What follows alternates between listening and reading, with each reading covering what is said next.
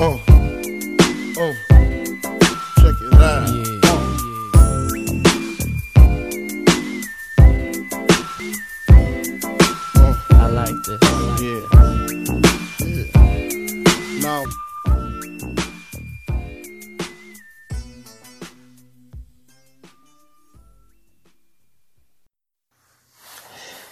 Hey amigos, sean ustedes bienvenidos a Carpa Itinerante, el podcast en el que yo, Elmer Abdiel, les contaré algo de la cultura mexa que nos hará viajar de una manera itinerante. Para esta ocasión van a haber tres cambios.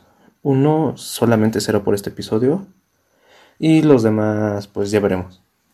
El primero es la presentación, como ustedes se dieron cuenta, ya no presenté a mi amigo debido a que por causas ajenas a nosotros, que es que me refiero al, confinamiento, pues hemos decidido mejor ya no salir de casa debido a que en nuestra localidad en la que vivimos, que es Xonatlán, pues ya se han elevado los casos, entonces aunque sé que ha estado encerrado y yo también, decidimos mejor mantener nuestra sana distancia aún más. Espero que esto termine pronto para que volvamos a hacer unos episodios juntos. Y por consecuente, pues va a ser el formato, ya que como no tengo quien me haga mis bromitas, entonces, pues esto va a quedar más serio. Entonces, la tercer, el tercer cambio lo van a ver poco a poco en el conforme vaya pasando el episodio. Aquí es donde yo, antes de empezar, les quiero hacer una pregunta y es, ¿ustedes han tenido amigos imaginarios? Si ya tienen la respuesta y pueden contestar sí o no, sin embargo, si tienen dudas, ¿por qué no mejor van con sus papás, con sus hermanos, primos, etcétera? O les mandan un mensaje en el cual le pregunten, oye, ¿yo alguna vez tuve un amigo imaginario? Debido a, que hay, bueno, hay personas las cuales los tuvieron, sin embargo, ya entrando una parte de terminando su infancia y comenzando la pubertad, adolescencia, ya reprimen estos, estos recuerdos. Hay muchos mitos relacionados con la mente. Uno de ellos ampliamente difundido, pero refutado por la ciencia, y es que apenas usamos el 30% de nuestro cerebro.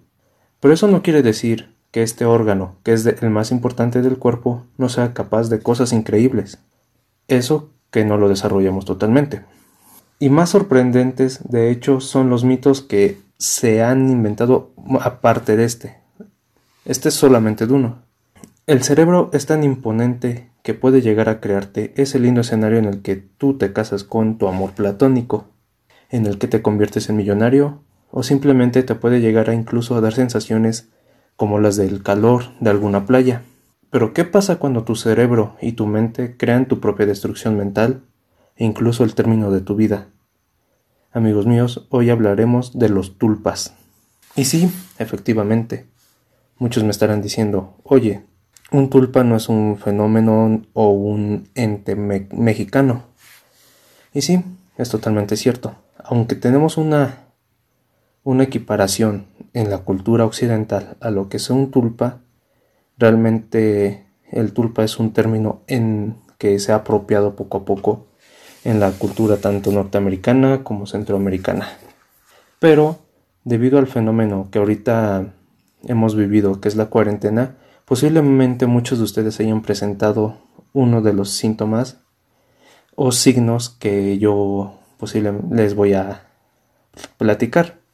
Pero todo lo hago sin que se alarmen, ¿eh? Antes de abordar y decir qué es un tulpa, quisiera dar mención sobre unos fenómenos que podrían dar confusión con un tulpa. La percepción es el proceso mediante el cual los seres vivos captan la información proveniente del entorno, con el fin de procesarla y adquirir conocimiento sobre éste, pudiendo adaptarnos a las situaciones que vivimos. Sin embargo, en muchos casos, haya o no un trastorno mental, se producen percepciones que no corresponden a la realidad, pudiendo agruparse estas alteraciones perspectivas en distorsiones o engaños. Y todo mientras que las distorsiones perspectivas se perciben de manera anómala, en los engaños perceptivos no hay un estímulo que desencadene el proceso perceptivo. El ejemplo más claro de todo esto que les estoy diciendo son las alucinaciones. Quiero que se fijen y reflexionen en este término, puesto que posiblemente muchos de ustedes han estado experimentando durante toda la cuarentena alguna alucinación, igual cuadros de ansiedad. Hay personas a las cuales, como ha sido mi caso, es que ya antes presentaban unas cuantas alucinaciones, sin embargo con el confinamiento se incrementaron estas. Es lo que a mí personalmente sí me ha pasado y que de hecho ya me andaba dando un poco de miedo, pero decidí mejor hablar con un psicólogo y, y todo se empieza a solucionar. Llevo dos semanas sin ver algo que no sea real. Me siento hasta la vez como alcohólico rehabilitado. Y todo esto quiero que lo sepan de una vez porque posiblemente igual y ahorita que abordemos el tema de los tulpas, no quiero que después se espanten y piensen que están este viendo o presenciando lo que es un tulpa y para que también no se obsesionen con ello, debido a que la obsesión con estos seres pueden terminar creándolos, porque todo esto no solo influye la conciencia, sino también la magia. Como ya algunos sabrán, la magia pues simplemente es la es que tu voluntad se haga realidad. Pero ustedes me dirán, ok, pero ¿qué son los tulpas? Bueno, eso es muy sencillo. Tulpa es una supuesta entidad mágica hecha con el pensamiento, según el Vajrayana y más concretamente el budismo tibetano. Para los yogis tibetanos, la formación de tulpas es parte del proceso místico de aprendizaje, mientras que para la ciencia moderna es un fruto de la sugestión. Si ustedes se han percatado, aquí ya mencioné lo que es la magia y la voluntad, el pensamiento. ¿Por qué? Porque como les dije, la magia va a ser la materialización de nuestras voluntades y todo esto. Cuando tú piensas en constantemente en una cosa, en querer hacer o deshacer, posiblemente se te pueda llegar a cumplir. No estoy diciendo que totalmente el, el universo conspire a tu favor, como hubiera dicho Coelho. No, sino que simplemente pueden llegar a suceder efectos o actos que culminen con lo que tú deseas. El término tulpa suele ser usado como un sinónimo de emanación mágica, cosa conjurada, fantasma o forma del pensamiento. La forma del pensamiento es el equivalente a la magia eh, de un tulpa, pero en la magia y el ocultismo occidental. Algunos practicantes modernos del budismo utilizaron el término para referirse más bien como un amigo imaginario. Sin embargo, siento que un tulpa queda muy, pero muy, muy, muy corto a lo que es un amigo imaginario. ¿Por qué? Porque el amigo imaginario comúnmente lo desarrollas cuando eres pequeño, cuando estás en la infancia y muchas veces más que nada solamente lo haces, lo generas para tener con quien interactuar, que es lo que muchos de ustedes cuando eran pequeños hicieron. Y sí, posiblemente ustedes platicaban de ese amigo imaginario con sus papás, con sus hermanos, con toda su familia. Sin embargo, un tulpa va más allá del amigo imaginario, ya que el tulpa va en cierto momento a llegar, puede llegar a sostenerse al plano físico, no solamente se queda en tu mente. Y al agarrar un plano físico ya puede ser materializado y más personas lo pueden llegar a ver. El tulpa es una construcción mental, totalmente. Tú vas a imaginártelo como tú gustes, puede ser un animal o cualquier cosa, pero siempre va a estar en tu mente, al inicio. Un ente místico, creado por un acto de la imaginación y de la voluntad, que requiere consistencia física. Es como un fantasma o ectoplasma, formada por un monje o iniciado después de una larga meditación. Para formar un tulpa no solamente falta, no, no solamente es, es necesaria la imaginación y la voluntad, sino que también te tengas demasiada concentración, una gran meditación como lo hacen normalmente los monjes. Es por eso que el término de tulpa proviene de ellos, porque ellos han estado tantos años meditando y preparándose para poder crear estos seres y cuando los crean tienen un control total sobre ellos. Pero todo ha sido gracias a los años y años de larga meditación de dietas inclusive casi suicidas, Ya habrán visto algunos videos de cómo es que hacen sus procesos de, de automomificación y es algo muy increíble. Pero bueno, un tulpa no es una simple visión, sino un fenómeno dotado de consistencia física que es capaz incluso de emitir olores y sentidos, entre otras cosas. Cuando un tulpa ya está tan bien desarrollado, no solamente va a consistir en que lo vas a ver y que otra persona lo pudiera ver, no. También este ya va a poder hablarte a ti, interactuar, inclusive en algunos casos va a poder emanar olores propios. ¿Cuál es la forma de un tulpa? No sé si ustedes recuerden eh, la película número 3 de Harry Potter en la cual sacan estos seres que se transforman en tu peor pesadilla.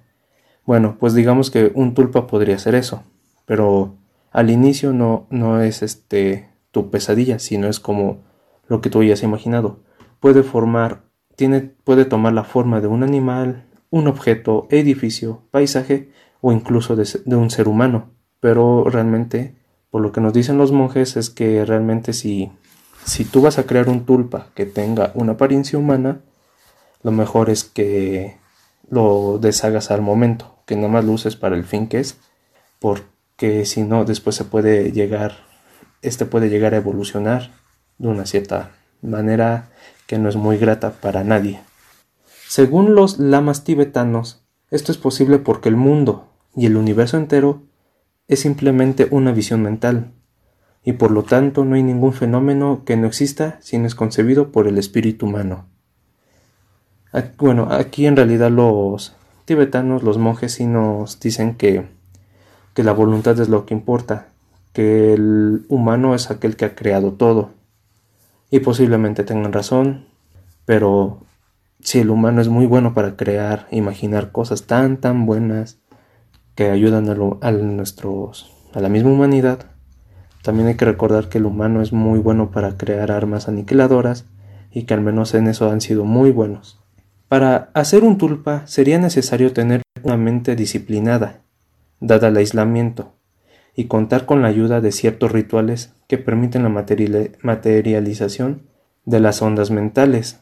Yo quise agarrar este tema de los tulpas más que nada por esto del aislamiento, cuando tú ya no tienes una interacción con otras personas y solamente buscas una compañía, es más propenso que tú llegues a desarrollar estas alucinaciones o el tulpa como tal. Sin embargo, nosotros nos quedamos nada más en las alucinaciones debido a que no, no tenemos una mente tan disciplinada.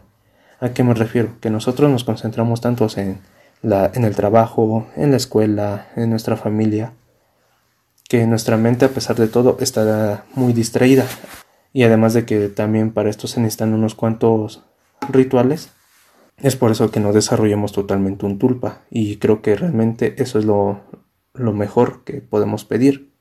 No obstante, a diferencia del espiritismo occidental, las sesiones durante las cuales nacen los tulpas pueden realizarse a pleno sol y no tienen ninguna necesidad de la presencia de un medio medium en trance.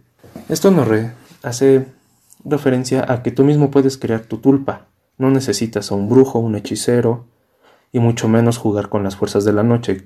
Algo muy padre de lo que es la cultura occidental es que, perdón, oriental, es que nosotros pensamos que todo los rituales deben ser de noche, porque cuando tú dices, cuando una persona dice ritual, inmediatamente lo asociamos con algo satánico, algo negativo, ¿Por qué? Posiblemente esa sea nuestra naturaleza o al menos así es como se ha formado el mexicano.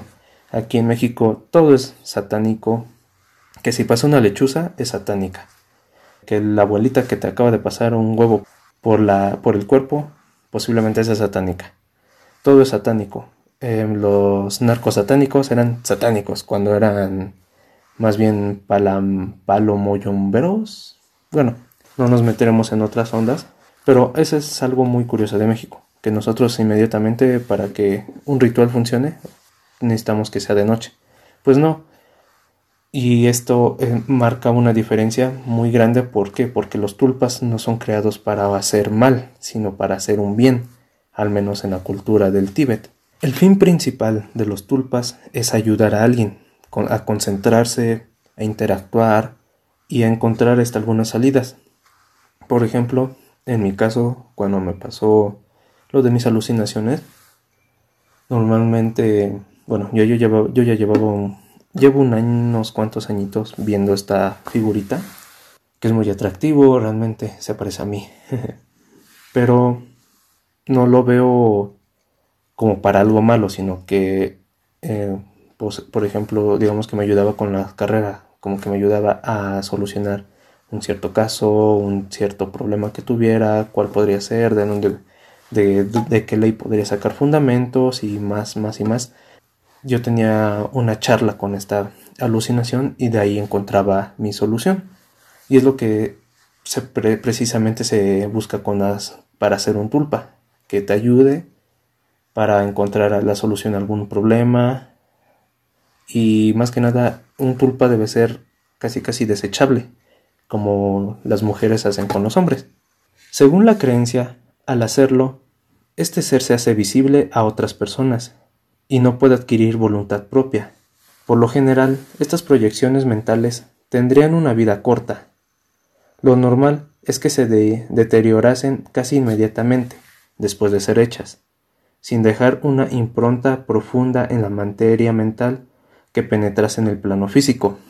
Este párrafo es algo muy muy muy importante debido a que nosotros no tenemos una disciplina para poder este, deshacernos de las cosas tan fácilmente.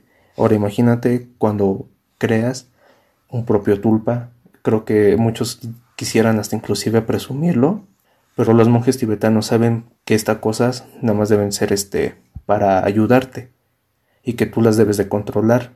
Ellas no te, no te pueden decir nada, ellas no te pueden este, decir qué hacer y mucho menos ordenar de a lo que será ahora sí ordenar, ordenar. Y lo más importante es que tú no los debes de obedecer. ¿Por qué? Porque cuando haces, sucede esto, ellos ya pueden emanciparse. Y al haber agarrado, al estar mucho tiempo en la, en el plano físico ya se pueden arraigar completamente. Sin embargo, si el pensamiento fuese particularmente intenso, producto de una pasión o de un temor profundo, o si tuviera una duración larga y hubiese sido objeto de prolongada meditación, la onda de pensamiento transformaría la materia mental en una forma más permanente que tendría una vida más larga e intensa. A través de una fuerte creencia y visualización, el ente va aumentando su poder a medida que más gente cree en su existencia. Esto era lo que les decía, que entre más tiempo esté un tulpa en el plano físico, y entre más tú sigas pensando en él, lo sigas visualizando y medites más con él, este va a ir agarrando fuerza, se va hasta un punto en el cual se podría emancipar de tu mente. Y ya no solamente lo vas a ver tú, lo va a ver la otra persona, y otra persona que ni siquiera tenía que con la cual tú ni tenías este alguna conexión de la cual tú nunca le habías platicado. Y en la última parte nos dice que entre que el ente va aumentando su poder a medida que más gente cree en su existencia. Aquí nos hace referencia a cómo hay tulpas que a veces son colectivos. La creación de un, de un tulpa no solamente puede ser hecho por una persona, sino con muchas otras más. Que mm, yo voy a darles más adelante unos ejemplos de tulpas colectivos y que de hecho son de los que más se mantienen en esta cultura actual. La forma del pensamiento. La forma del pensamiento es un concepto equivalente a un tulpa, pero dentro de nuestra tradición ocultista occidental. El conocimiento occidental acerca de este concepto se cree que tiene como un origen en la interpretación del concepto tibetano. Ojo, interpretación, no copia ni réplica, no, simplemente una interpretación de cómo se puede entender lo que es un tulpa. La forma del pensamiento está relacionada con la filosofía y la práctica de la magia occidental. Aquí es que van a juntar lo que es la filosofía como ya dice, y la magia, para tratar de formar un, un iluminismo mágico. El ocultista William Walker Ankiston, en su libro El aura humana, describe las formas del pensamiento como simples objetos etéreos que emanan del aura que rodea a las personas, generándose a partir de sus pensamientos y sentimientos. Walker desarrollaría su definición de las formas del pensamiento en, el en, en un libro después, que es la clarividencia y poderes ocultos. En este libro explica cómo los practicantes del oculto experimentados pueden producir formas del pensamiento, entre paréntesis, entre comillas, eh, crear su tulpa a partir de un aura que sirve como proyecciones astrales que pueden, aunque no tienen por qué, parecerse a las personas que las proyectan, o como ilusiones que solamente pueden ser vistas por aquellos que tienen sentidos astrales despiertos. Hay algo aquí muy importante que nos da ya la referencia occidental, y es que no deben de parecerse a la persona que las proyecta. ¿Por qué? Porque ahí puede llegar el tulpa a desarrollarse tanto que sienta el tulpa que él es el auténtico y tú eres la creación. No sé si me entiendan, que ya es como en la película de Slide, me parece, que crean a un ser este a un como tipo extraterrestre. Sin embargo, usan el ADN de una persona, de una señora, y después este extraterrestre ya más bien se siente que es la señora y que la señora es su copia y que la debe de matar. Esto es lo que nos quiere referir el ocultismo occidental. Por eso es que hay que evitar que tu, tu tulpa se parezca a ti. Y eso es algo también muy muy característico en las alucinaciones. Hay veces en las que tú ya no sabes qué es lo que es real, si, si lo que el ente te está diciendo es lo mejor y muchas veces sucede que lo que este ser te recomienda que hagas suelen causar catástrofes. Ya sean catástrofes, bueno, no, no me refiero a catástrofes de crear una nueva guerra mundial o algo así, no simplemente que digan o escriban cosas que no deberían, pero tú estás ah, haciéndole caso a este ser. ¿Por qué? Porque se parece tanto a ti que, tú, es lo que tú dirías, ah, no, eso, es lo que yo, eso es lo que yo haría. La teosofista Annie Besant escribió en un libro titulado Formas del Pensamiento.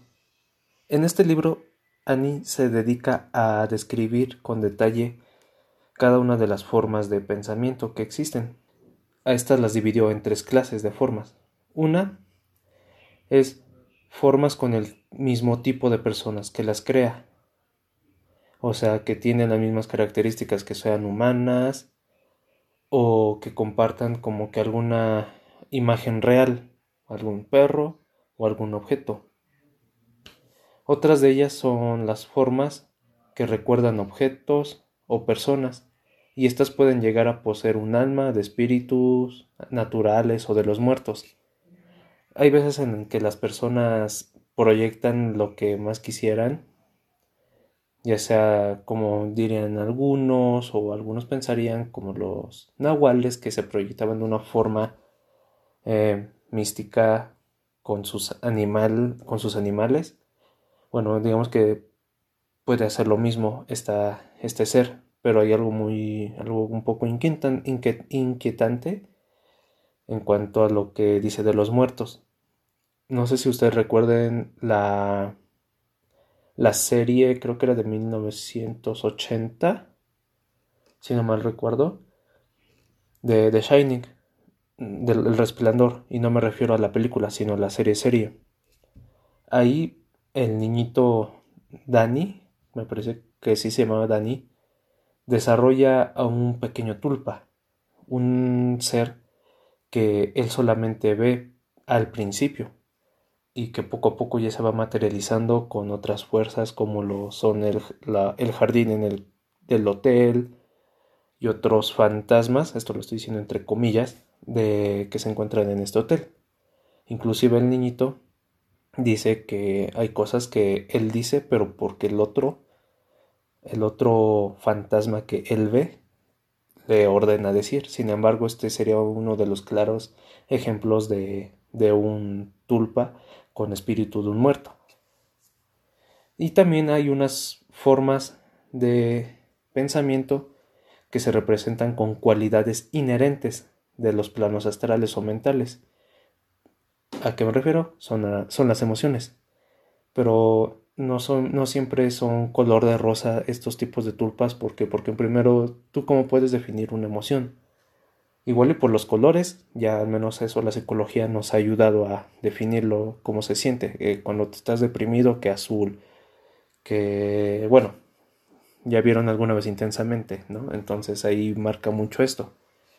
Pero, ¿qué pasa cuando tus emociones son un poco raras? Creo que realmente ahí podrías agarrar o terminar generando una figura casi sacada de un libro de Lovecraft.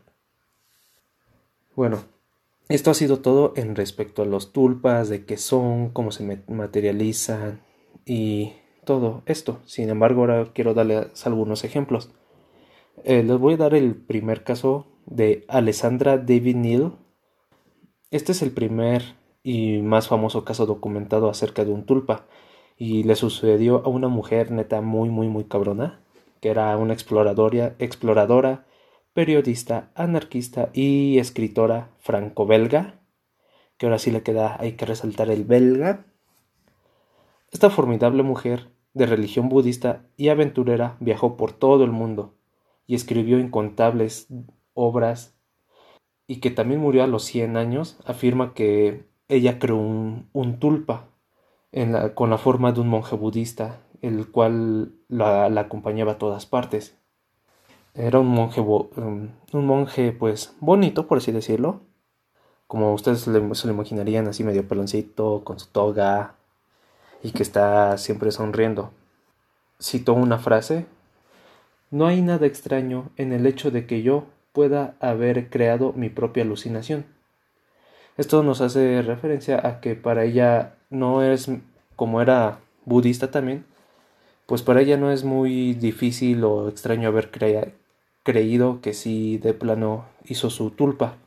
El problema del tulpa es que em, este, por así decirlo, experimento a Alexandra después de un tiempo le salió mal.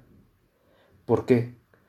Eh, según ella, en su propio testimonio, el tulpa se volvió agresivo e impredecible.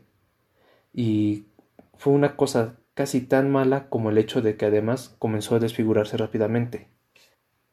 A Alejandra, al principio el Buda la ayudaba en sus viajes, le la asesoraba, la ayudaba, le platicaba cosas que dirían, ok, pues estaba cool, ¿no?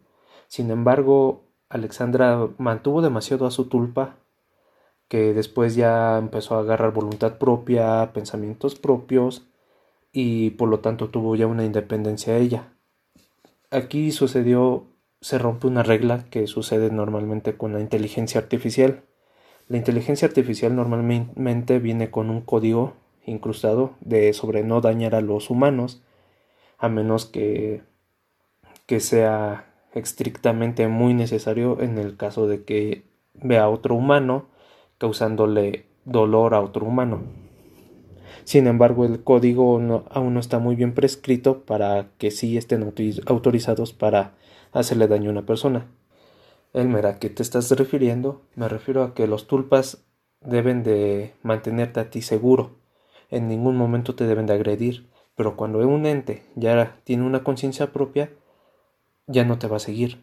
O igual y si lo hace ya no es para hacerte bien, ni para ayudarte. Cuestiones de los budas, eh, perdón, de los tulpas es que también de un tiempo llegan a cambiar de forma. Ya no era bueno, en la descripción que daba de esta Alexandra, de su tulpa, es que de pasar a ser peloncito y así sonriente, pasó a ser de tez oscura, con ojos amarillos, inclusive dientes como que afilados, y se le desfiguró totalmente la cara, ya no parecía, ya parecía más bien un demonio, según lo que nos dice ella. En la cultura pop han existido muchos, muchos tipos de tulpas, o ejemplos de tulpas. No sé si ustedes recuerden una caricatura, bueno, no es tan, no es tan vieja, es muy reciente, apenas hace dos años, hace un año salió su capítulo final, y me refiero a Hora de Aventura. Y hay un capítulo en el cual inclusive se titula así, Chicas con ojos en blanco. Es una, un capítulo en el cual están en la casa del árbol y hay unas niñitas que aparecen como fantasmas, las cuales empiezan a perseguir a Finn y a Jake por todos lados. Sin embargo, ya investigando eh, Finn y Jake de dónde vienen y todo esto, descubren que son tulpas. Eh, creo que es de las primeras caricaturas que abordó el tema como tal tulpa, o usó al menos la palabra tulpa en su, en su guion. Otra gran caricatura que habla al menos sobre amigos imaginarios, pues obviamente no podía faltar Mansión Foster para amigos imaginarios. Los niños de ese mundo son capaces de crear amigos imaginarios con conciencia propia y un cuerpo físico, y esto todas las otras personas la pueden ver. Estos amigos imaginarios son tan poderosos que inclusive necesitan alimento, interacción, e inclusive parece que son inmortales. Pero siempre hay una etapa en la cual el niño pues tiene que crecer y este amigo imaginario ya no lo puede acompañar en su vida. Y de hecho es lo que sucede en la vida real. Por eso es lo que les decía, si no recuerdan haber tenido un amigo imaginario, pues vayan a preguntarle a sus papás o a sus hermanos. ¿Por qué? Porque cuando llegas a este punto, como que tu cerebro em, comprime, reprime esta información que hace que ya no lo recuerdes. Sin embargo, ya al momento de preguntarle a tus papás, ellos van a decir, ah, no, pues sí, tú hablabas este solito, decías que tenías un amigo imaginario, y con él jugabas y que no sé qué. Bueno, ya saben cuál es la, la demás trama de Mansión Foster. Cuando el niño crece, pues el amigo imaginario tiene que ir a algún lado. Y Mansión Foster es la que adopta a estos este, amigos imaginarios para que después otros niños los puedan adoptar. Eh, es un gran ejemplo también de los tulpas que cuando ya tienen una visión propia, una voluntad propia, ya no se quedan arraigados con su creador, sino que buscan ir a otros lados. Otro gran ejemplo de tulpa, y que este puede ser un poco muy chistoso, es el que se dio en Club de Cuervos con el personaje Benito el Zombie Guerrero. Recuerden que este, este joven futbolista, él practicaba meditación, tenía mucha concentración y todo, era muy espiritual y terminó creando en Nicaragua, creo, la visión de un ave rara, la cual le decía, esta es tu meta de vida, así tienes que hacer esto para para lograrlo y lo motivaba totalmente. Es un gran ejemplo de tulpa, aunque aquí ya el tulpa como tal ya estaba un poco desfigurado y pues no tenía una forma como tal. Ahora pasaremos a lo que son los tulpas colectivos. Así como les di el ejemplo de las chicas con ojos de blanco en Finn y Jake, yo les vengo a hablar ahora de un tulpa colectivo llamado los niños de ojos negros. Estos normalmente aparecen y desaparecen de la nada, y sus avistamientos no son muy buenos, para ser sinceros. Bueno, yo nunca los he visto, pero recuerdo a los reportes. Lo que te causan no es una sensación de miedo, sino como que de estrés, de ansiedad. Los niños de ojos negros normalmente aparecen en lugares que ya están muy solos y a ciertas horas de la noche. Pero ¿por qué digo que es un tulpa colectivo? Porque quien empezó a dar aviso de estos avistamientos de este tipo de niños fue un periodista y el cual publicó al día siguiente de haber presenciado esto en su periódico, bueno, no recuerdo si no, en su blog, me parece, lo que él experimentó con estos niños. Y dice que la sensación en lugar de querer huir del lugar es más como si eh, ellos estuvieran tomando un poco de, de posesión de tu cuerpo y ya están haciendo que en vez de que tú quieras, como dije, en vez de salir huyendo, encender el carro, correr, etcétera, hace que te acerques a ellos, que quieras bajar las ventanas, abrir los seguros, pero es muy gracioso que ellos solamente piden como un permiso de de poder pasar. Y si tú les dices no, no, no entras, te van a seguir insistiendo de déjame pasar, déjame pasar. Pero mientras que tú no les des la invitación o los dejes entrar a tu hogar, no te van a hacer nada. Las únicas personas que en verdad le dieron acceso a estos niños, pues un señor terminó muerto de cáncer. Otra gran figura, el Mothman. al igual que los niños de ojos negros, pues esto, este ser eh, da aviso de alguna tragedia, ya sea en Chicago, en Chernobyl, algunos dicen que lo vieron en Chile, y otros que decían inclusive que había un video, pero está totalmente falso eh, y así súper ridículo, es de lo que pasó con los autos monstruo ahí en Chihuahua. El Modman surgió como tal en, en Estados Unidos y de ahí se esparció al mundo, en el cual ya casi todas las personas veían al Modman, veían a puro Modman, a puro Modman. Entonces este podría ser un ejemplo de, de un tulpa colectivo.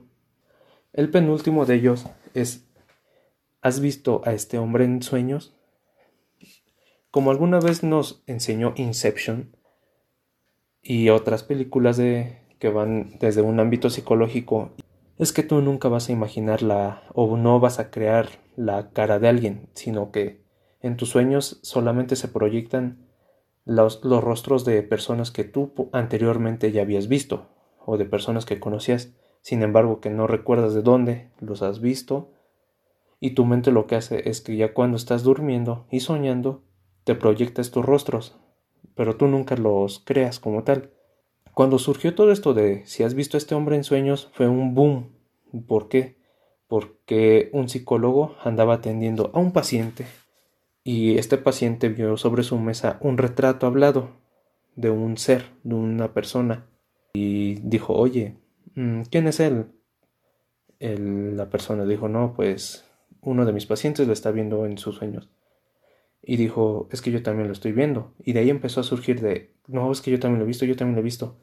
Realmente si lo, si ven a este señor que está en este boceto, es una persona muy común, más de lo que ustedes pudieran creer. Cejas pobladas, nariz grande, lunar, labios gruesos y pelón. Entonces realmente, aunque tú ya hayas visto a esa persona, tú no te acuerdas de dónde lo has visto y lo que se, le, te viene primero a la mente es, ah, no, este señor yo nunca lo he visto, sin embargo, existe y se está apareciendo en otras, con otras personas. Dicen que esta, esto no puede ser posible debido a que mucha gente, mucha gente en otros lugares también lo presenció. Este puede ser el ejemplo del tulpa, en el cual, aunque yo esté aquí en México y el fenómeno haya sucedido, por ejemplo, en Alemania, pues no hay ahorita con la globalización y todo esto, pues sí nos enteramos de ciertas cosas, pero no totalmente. Pero con que haya visto yo una noticia que diga en Alemania todos están soñando con él, posiblemente ya después de dos días se, se me haya olvidado. En el cuarto día, por lo mismo de que lo recordé, ya resulta que ya con él lo soñé. Y ahora viene el tulpa más asombroso, por así llamarlo, también es colectivo y por poco cobra una víctima real, ya que se intentó hacer un asesinato en su honor. Lo que surgió como un, concurso de fotografía y posteriormente un creepypasta se convertiría en el ente más poderoso de terror, de, de ejemplificación de tulpa y de un fracaso cinematográfico, me estoy refiriendo a Slenderman, aquella, aquel hombre delgado, pálido, sin rostro, que se llevaba a los niños y que los adentraba en un bosque y los mataba. Los niños entraban a ese bosque para no volver a ser vistos otra vez. Como les dije, Slenderman salió de un creepypasta. Aquellas estas, estas historias que surgen normalmente como en foros de 4chan, y que como tal solamente es una historia de terror, que su único objetivo es crear miedo, junto con Jeff Killer. También no sé si alguna vez se han acordado de él.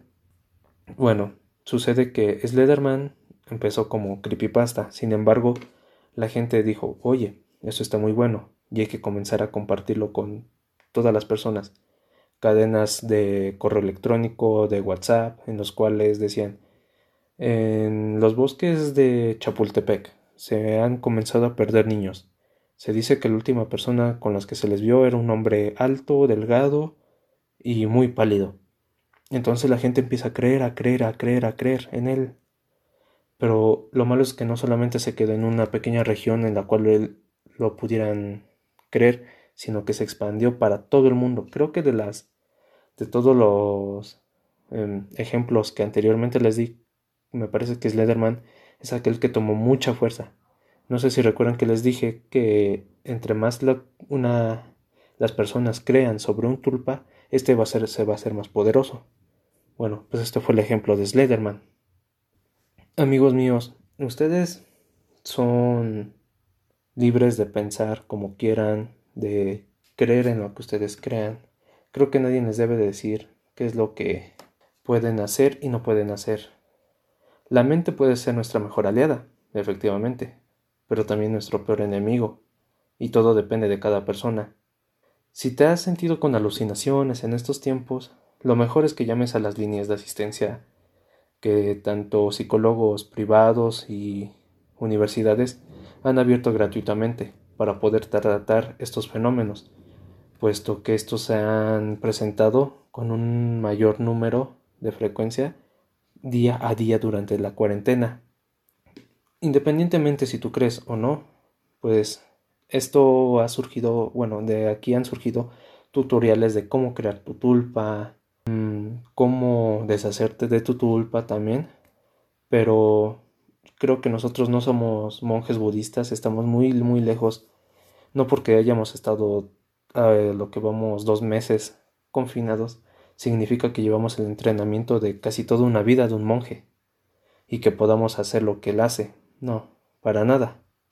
Si nosotros intentáramos hacer este experimento, ¿en verdad creemos que podemos controlar un tulpa?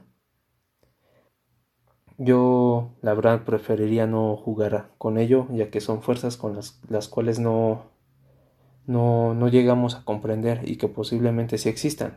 También hay que recordar las palabras de algún un gran mago, un ocultista muy muy heavy que era Alistair Crowley. Nos decía que toda la, la magia es ciencia, que ésta aún no comprende y por lo tanto no puede explicar. Sin embargo, va a llegar el día en que la ciencia podrá explicar cada fenómeno que existe en la naturaleza. Y bueno, amigos míos, con esto doy por concluido este capítulo de Carpo Itinerante. Como ya se dieron cuenta, pues sí, efectivamente el tema no es nada, nada mexa. Sin embargo, creo que les puede funcionar para esta cuarentena, de lo que va de esta cuarentena y lo que se sigue, lo que se espera, porque esto va para largo. Sin más por el momento, también quisiera invitarles a que después escuchen el podcast de mi amigo. Está muy muy interesante, está muy padre.